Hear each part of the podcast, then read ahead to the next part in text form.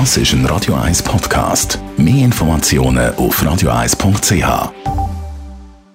Die grünen Minuten auf Radio 1 werden präsentiert von Energie 360 Grad. Nachhaltige Energie und Mobilitätslösungen für die Welt vom Morgen. Energie360.ch Immer mehr Wohneigentümer installieren auf ihren Dächern Solaranlagen. Das ist gut für die Umwelt und stärkt die Unabhängigkeit. Andreas Krise von der Umweltarena in Spreidenbach. Wie verwendet man den Strom sinnvoll? Am besten und effektivsten ist es, wenn man den Strom dann verbraucht, wenn man ihn produziert. Und dafür muss man auch nicht daheim sein. Die Waschmaschine, der Geschirrspüler und der Boiler können entsprechend eingestellt werden. Auch der Wärme- und Kältespeicher kann am Tag aufgeladen werden.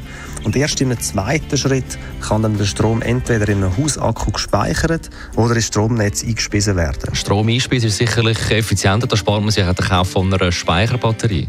Es ist auf jeden Fall energetisch effizienter, doch die Entschädigung für den eingespeisten Solarstrom ist viermal kleiner als der Strom, den man aus dem Netz bezieht. Und je nachdem, wie viel selber produzierter Strom pro Tag ins Netz eingespeist wird, lohnt sich die Anschaffung von einem Hausakku. Und wenn ein Hausbesitzer entweder wenig für eingespeisten Strom überkommt oder in einen teuren Hausakku investieren muss, wird es schwierig, die Solaranlage über Jahre zu amortisieren. Ja, leider ist das aktuell so. Allerdings gibt es zwei Entwicklungen, die die Amortisationsdauer von Solaranlagen reduzieren. Einerseits sind das die fallenden Preise für Akkus, die den Kauf für Speicherbatterien immer lukrativer machen. Andererseits hilft auch, dass die Strompreise steigen, denn je höher der Preis für Strom aus dem Netz ist, desto wirtschaftlicher werden die Solaranlagen. Auch hilft ein höherer Strompreis, mit dieser Energie sorgsamer umzugehen. Die grünen Minuten auf Radio 1. Jederzeit zum Nachlesen auf radio1.ch.